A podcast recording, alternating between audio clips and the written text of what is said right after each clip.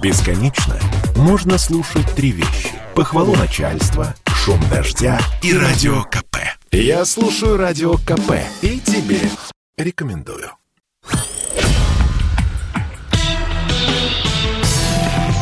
Карбоновый подкаст.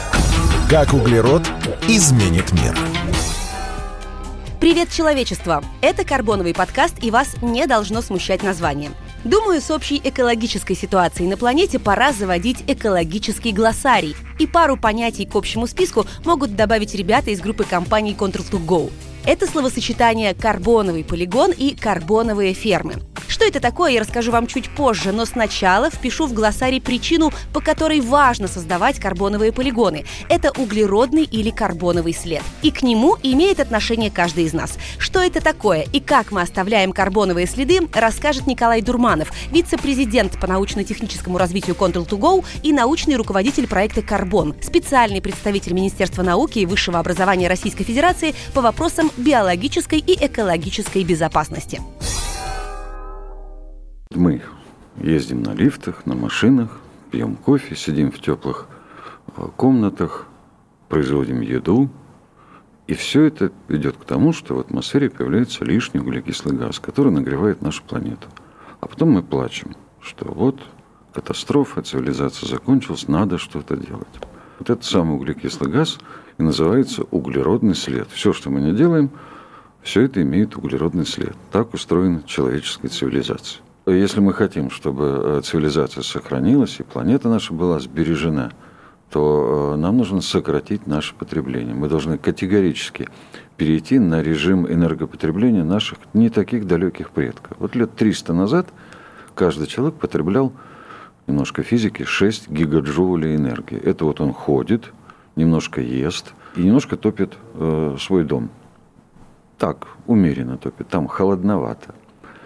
А, так вот, средний россиянин сейчас потребляет 120 гигаджоулей. То есть мы потребляем в 20 раз больше, чем наши прадеды или пра прабабушки. В этом смысле наша цивилизация находится еще более безнадежном положении, чем какой-нибудь Древний Рим или Древняя Греция, которые плохо кончили, кстати. Итак, карбон-футпринт, он же карбоновый, он же углеродный след – это совокупность всех выбросов парниковых газов, произведенных прямо и косвенно отдельным человеком, организацией, мероприятием или продуктом. Если не снижать карбоновый след, то прирост температуры к концу века превысит полтора градуса, и как следствие нас ждут засухи, ураганы, затопление береговой зоны, в которой проживают сотни миллионов человек.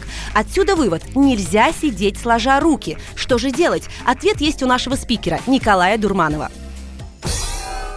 Нам нужно менять нашу цивилизацию. И вот э, придумали такое слово низкоуглеродная цивилизация или э, климатически нейтральная цивилизация. Если мы снизим потребление углекислого газа, это не решение проблемы.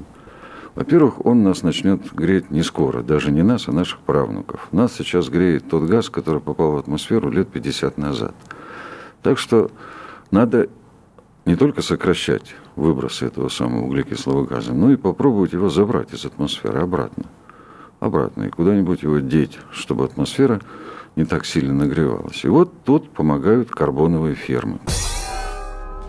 Итак, вариант решения – минимизировать углеродный след за счет карбоновых ферм. Что это такое, как они работают и как быстро смогут помочь? Об этом в следующем выпуске карбонового подкаста.